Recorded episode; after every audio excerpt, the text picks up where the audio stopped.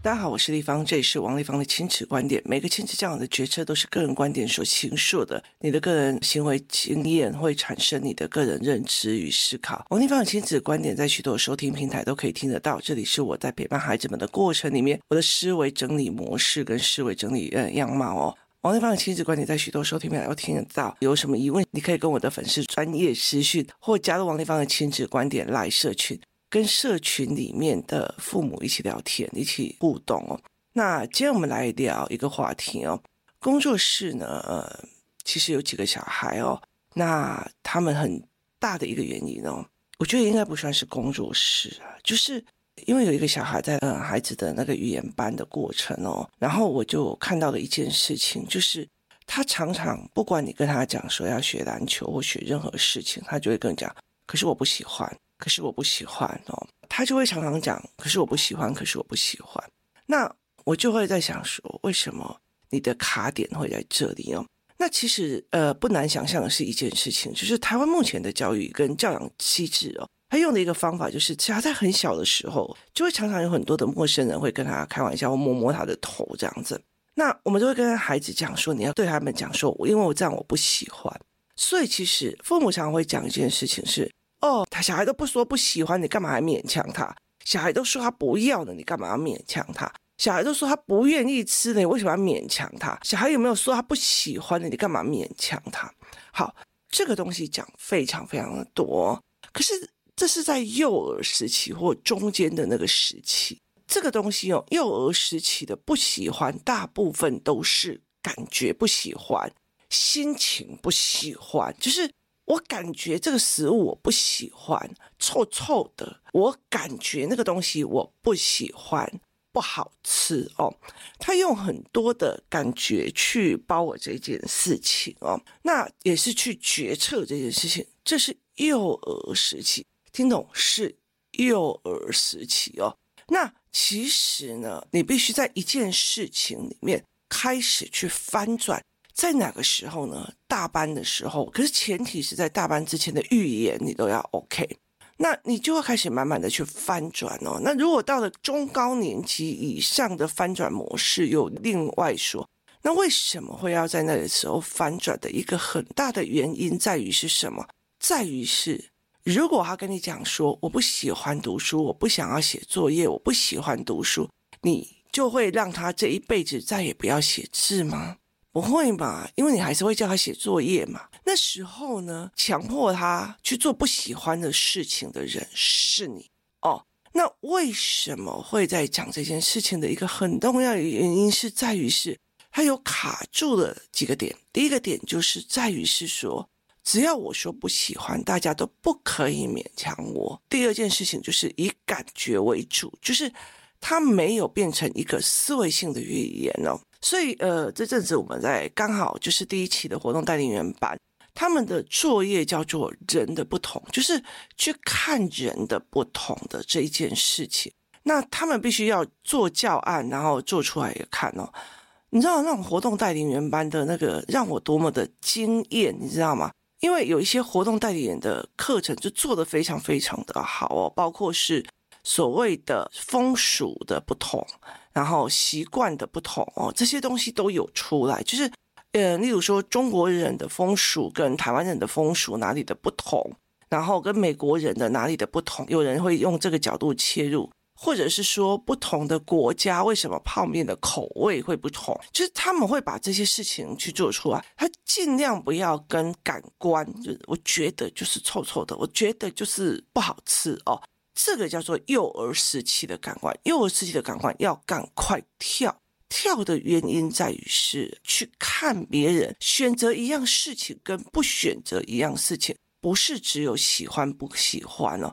所以后来我就做了一个教案哦，去让孩子去看有很多人用什么东西做决策。例如说，我的妈妈为什么？为什么要去煮饭？他是喜欢煮饭吗？还是他在这一个环境里面的责任，或者他该做的事情就是煮饭？他在尽他的责任，或者是他在为你好哦，就是呃帮家里存钱呐，尽量不要出去外面吃啊，然后或者是说，就是为了健康，不要常常吃外食啊。好，他明明不喜欢做，那他为什么要去做？有很多的原因哈。这一个人是真的很喜欢在高压电塔上做事吗？是因为他喜欢接受刺激的东西而去在那边做事吗？啊，不是，他是为了责任，他什么责任？养家糊口的责任。他是为了工作，他是为了台湾的供电系统，总该有人去维修，总该有人去解决这件事情，总该有人去做的这个概念哦。所以他并不是完全在喜欢哦。所以我有做了一个这个教案，然后包括很多的文本哦。所以如果你在小孩子小的时候，你没有从，因为他不喜欢，你不要动他。接下来必须要变成是，我不喜欢别人侵犯我的身体自主权，因为我吃这个东西会过敏，所以你不能逼迫我吃我。不能吃的东西，因为你干涉我的身体健康权。好，这个东西叫做从感官转到了，从感官转到了思维性或者是一个推论里，就是因为我会过敏，所以我不喜欢吃这些东西，也不能吃这个东西，所以你不能强迫我去做这种东西哦。你知道在台湾其实是非常可怕的一件事情哦，像啊孩子的阿嬷。他爸爸，呃，就是他自己的儿子，明明就是高度糖尿病，然后又高度的高血压，他永远就是寄上来台北的东西都是高糖分的，就是例如说，呃，甘蔗浓缩汁啊，桑葚浓缩汁啊，然后或者是说卤猪脚、卤腿裤、卤猪皮，哈，他就给他，为什么？因为他在巴结了他儿子的喜欢，却没有去。站在他儿子的健康角度去思维，说他高糖高血压，为什么我还要给他这些东西吃？他只想要讨好儿子的感官，而不是就事论事的来处理事情哦。所以，他其实呃，在很多的状况里面是有这样子的一个模组哦。那我做的这个教案要找谁来上？因为我们呃有一个状况，就是如果有一些比较高感官的课程，那我必须要做前置，我就是希望说，好，那你尽量来看这个课程。那我在我自己的孩子身上哦，我其实不需要做教案，因为那变成我们观察人或思考人的一个面向的切入点哦。但是其实有很多的孩子，我必须要做这种感官的切入点，或者是做这个行为模式的切入点。所以我就做了这件事情，然后呢，我就拉了一个时间点，就是想要有一个单独的一个课哦，然后来处理这个孩子。结果呢，呃，我的呃就是伙伴哦，就一直来问我，丽芳，丽芳，丽芳，你那天的课还要给谁上哦？你知道还要给谁上？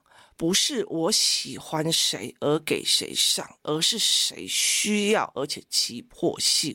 就是谁需要，而且急迫性啊？那我我就开始一直在思考一件事。好，如果这个孩子从小到大他就已经开始在勉强自己了，就是他从小到大已经开始在勉强自己的，我就不会想要让他来上。为什么呢？因为你很清楚的一件事情，你在勉强自己的过程，你已经给自己压力了。那我如果再教你这个，你有可能更自编。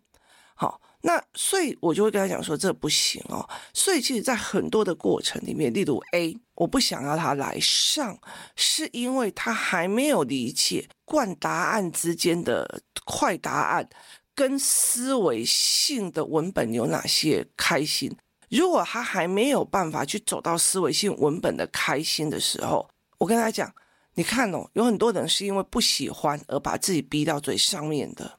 那他一直用错误的方式逼自己，好，就像这样子好了哦。例如说，Michael Jordan，他有一个很大的特别，就是只要我犯错，就是我改正的最好时机。他说，如果你愿意告诉我错在哪里，我会非常非常开心，因为我就有机会可以更改哦，可以改变这样子。那他的论点是这样子哦，他就觉得只要我可以改变，我就会非常非常的开心，所以他会一直在调整他的动作，他的呃运球的动作，他在调整他的投篮的动作，然后甚至用电脑用科技来去分析他的肌肉组织的动作或干嘛，然后去面对这个问题。那可是问题是在于是，你看。Michael Jordan 他也不喜欢每天都在一直练习，一直练习。去泡妹不是很好吗？去喝酒不是很好吗？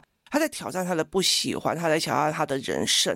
好，可是我告诉了某一个孩子这一个点，但是呢，他的动作都不对，他的用法也都不对，所以我只是告诉他你要强迫自己。那到最后，他一定会运动受伤，他一定会运动受伤，导致他身体出状况。所以这整件事情对我来讲，并不是一定为好事。所以我就跟呃某个妈妈来讲，我想要到某一个人来，可是我觉得他现在目前的读书方法跟认知方法不对的。那如果我还要教他说，有很多人就是因为不喜欢而去做这件事情的，那他会更辛苦。可是有很多的妈妈就不会啊，我是高材生呢，我教他怎么读，我以前就是这样读的。是你以前就是这样读，他不是在一零八课上，他不是在 AI 的过程里面中，他只要狂背狂刷题就可以往上了。可是事实上，现在小孩不可能在那个东西得到愉悦的，他是空心症的状况，所以对他们来讲是会越来越痛苦的。所以我并不能造成了一个父母一直要施压的过程。我我之前在做学习动机营。这一次活动带领员班哦，他们就在问我说：“学习动机营，我其实很明白跟他们讲说，呃，名额不多，呃，场地也不多，哦名额真的就应该只收十到十五个人而已啦哦。所以其实这整个过程里面名额是不多的哦。那我就会跟他们讲说，第一个名额不多，第二个场地其实我们也在考虑哦。所以这整个概念是这样子在做。那后来因为这一组的比较多的是。大孩子就是小孩已经上了国中啊、高中啊这样子的孩子啊，那他们会抱怨小孩到那时候都不读书啊，然后怎样有的没有啊。那我就拿起了学习动机营的整个概念，一堂一堂课解释给他们听。这里在教无知被人骗，好，请问一下，你们有告诉孩子这边吗？这里在说为什么知识有价值，好，你们有告诉他们这边？这里在教台湾设计或全世界在设计。学习的结构部分，那你们有教过吗？就是孩子根本没有这些学习概念的思维，而我们却要强迫他。如果这个时候我还勉强的去告诉他们说，我还勉强的去告诉他们说，来，我告诉你们，人家都在勉强自己，人家不是因为喜欢而不喜欢而去做这件事情的。我跟你讲，人在熬一件东西，熬到后面会熬出滋味。是因为他熬的方法对，是因为他熬的方法对，他身边有人开始在调整，你这个熬的方法不对。好，如果他没有这些，我就像是逼迫一个孩子，根本在没有专业，甚至他不愿意面对自己错误的角色里面，去告诉他，你看人家人家在勉强自己练球，人家在勉强一天三千球，人家在勉强怎么样，所以你就会变成了你凡事都在勉强。那。他这个孩子一定会身心出问题的，所以其实在这整个过程里面，我想非常的久，我甚至会想说，好，这个小孩一直在讲，因为我不喜欢你，不要勉强我，因为我不喜欢你，要不要勉强我？可他身边有没有会一直勉强他写考卷的大人？有。我遇过太多，在我这边学学习动机啊，学思考班，后来到最后变成了妈妈去压迫他的语言结构，所以其实后来我就会跟他讲说：“拜托你带孩子走哦，就是我不想去承担这一些，就是你觉得你的教法对，就是我们在讲说认知的习惯性跟行为的习惯性。”我们如果因为用这种方法而考上最好的学校，我们也会教孩子用这种方法去考学校。那用的方法就是准确度啊，刷题，但是它并不是一个读书的思维，或者是一个思维模式的建立方法。所以这完全是不一样的角色，这完全是不一样的角色。而所以。你去逼迫孩子有用吗？哦，那呃，我就常常会跟我的朋友讲这件事情。我说，如果这个孩子要学，喜欢跟不喜欢的决策不一定是绝对的。那很重要的一件事情，他必须要先看学习架构，学习架构学完了，学习动机学完了，他再来学这个。那我就会另外一个，我就说，如果这个孩子没有办法去分辨强惯性的文本跟思维性的文本的差别，而不能去了解思维给他的乐趣的时候，然后又加上有人逼他写作业、写考卷的时候，那我就跟他讲说：你先不要上这个教案，喜欢跟不喜欢的教案，因为你上了以后，不只是爸爸逼你、妈妈逼你，接下来老师逼你，你要你自己都逼自己。我跟你讲，你不爆炸也难。在很多的概念里面，我常常在跟很多人在讲哦，就是上活动带领人班，丽芳老师，那我的小孩可以来上这个课吗？那我的小孩可以在那边，我就跟他们讲说，我今天让你们来当活动带领人，我告诉你们怎么带活动，我告诉你们小孩的思维模式是什么，我收你们比较高的钱是要你们拼命的去练，然后写作业做出来。很大的一个原因不在于，当然是他们可以优先来参加我们的烤肉，参加我们的活动。参加我们的游戏团，可是不代表我所有的课你都要上。为什么？因为你的孩孩子不一定适合。唯有你自己把自己练起来的，至少看懂，那你就可以来跟我 argue 说，丽芳不好意思，这个每个人不是因为喜欢而不喜欢做决策的，有其他决策的逻辑跟推演方式的。这个教案为什么你没有叫我儿子来？我儿子也常常觉得。我不喜欢，然后就回答给大人听。那我就会告诉他，因为你记不记得我们在上什么课的时候，跟你讲孩子的心理是怎样的练就成的，所以这个东西会这样。所以我会先把孩子先调学习动机，学习动机调完了以后，去看思维性文本与非思维性文本的差别跟愉悦度，再让他上这个。至少他的后遗症没有那么的多，所以其实每一个教案，它有每一个教案适合的孩子跟不适合的孩子，不是每一个人都依照他喜欢不喜欢做决策的。老实说，我觉得他适合所有的孩子，但是不是在同一个时段点。意思就是说。如果我今天还找不出我自己的逻辑，我什么东西都是老师说了，我就去符合；老师说了，我就去符合；老师说了，我就去迎合。那么，我现在做这件事情，我还是会逼我自己再去迎合，所以它并不是一个好事。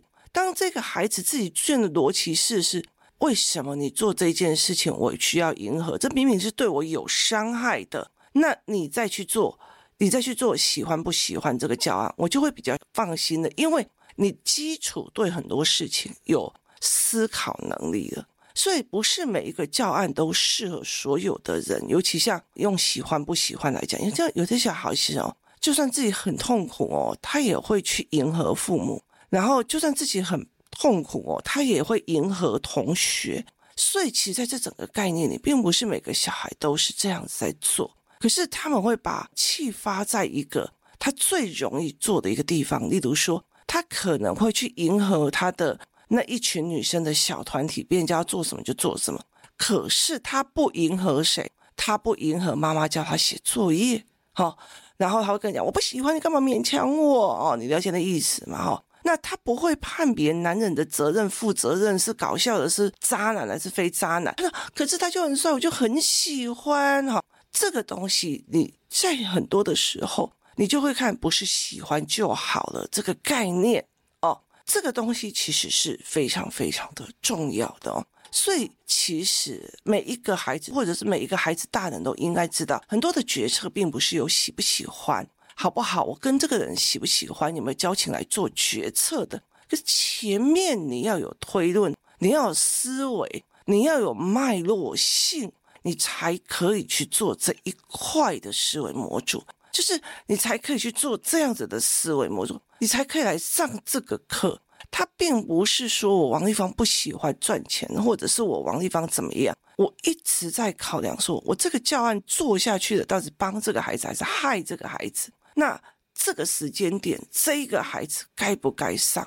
那个时间点，那个孩子该不该上？这都是一个非常重要的一个思维，所以我的教案设计里面，在主导的思考点是：这个世界上每一个人都是因为喜欢而做抉择嘛？可是有些人不是因为喜欢而做抉择，那个抉择的前面的思辨推论，然后逻辑、因果、后遗症、影响力有没有被建立起来？如果有，这个孩子就可以站在这个思维里面去做抉择。你告诉他，有些人不喜欢，还是照样去做啊，但是他不知道不喜欢，我可以迎来的是什么？他也不知道为什么，他只知道哦，对，你证明给我看，不喜欢我也要做。这对孩子也并不是一件好事哦。我常常会讲一件事情，你不要为了解决 A 而去做 B 哦。我在活动思考班的时候，活动人员思考班的时候，那我曾经讲了一件事情，因为我的女儿她是逻辑思维人，所以你一般叫她读英文，她都读不起来。找任何英文的，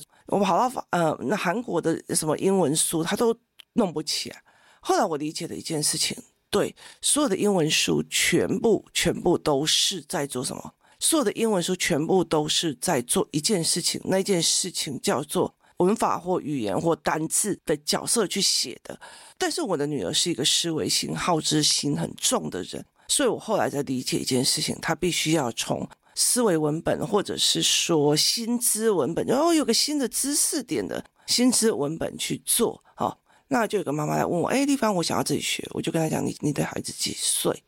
啊，你可以教我那个 APP 嘛？那我就说你的小孩几岁？他就说八岁。我说不好意思，我没有办法介绍你这个件事情。为什么？因为再怎么样，它都是一个 APP，后面还是会有哎，你你有没有读对啊？然后的这个测试。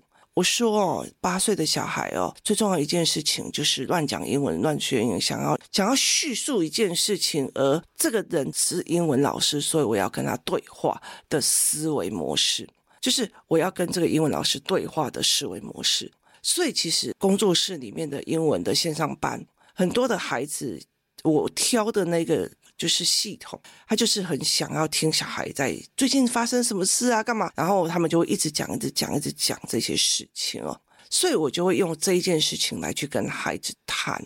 那我就跟他讲说，如果你一刚开始，他就在看你在读这些，第一个艰难，第二个逻辑，第三个。对错，对对对错，好，他就会觉得啊，那我讲错怎么办？那我讲错怎么办？他就不想讲了。我说，人在选择一个教案，人在选择一个 app，你会觉得哦，丽芳老师的女儿在用，所以我也要学。不好意思，你要去看他有没有后遗症给你的小孩。如果他在想啊，连我妈妈都被对错，对错，好，那那我下一次说英文的时候，我就会不敢开口，因为我会不会说错？我会不会说错？我会不会被逮？你听我意思吗？好，所以这个概念是完全不一样的。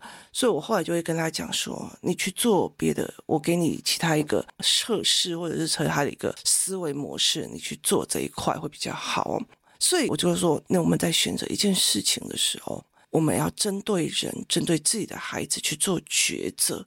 那你要去思考他的后遗症，然后你要去思考为什么会是这样子哦。”那很多的东西其实会告诉你，我们这个课程多好，却没有告诉你后遗症。我可以很自在去告诉你，我可以在脸书啊，我可以在很多地方，然后写了一大篇文章说，你看有些小孩就说我不喜欢，你不要逼我，你不喜欢你要逼我。王一帆可是做出了教案打破这个了。我告诉你，我光这个教案，我用这样子的逻辑，很多小孩就我不喜欢，他就不做；我也不想按，他就不做。我光这个教案，我可以赚到满波满意哦。可是问题在于是，他会不会害人？他会害人。他会不会逼小孩逼疯？他会逼小孩逼疯。那前提在哪里？要先弄什么？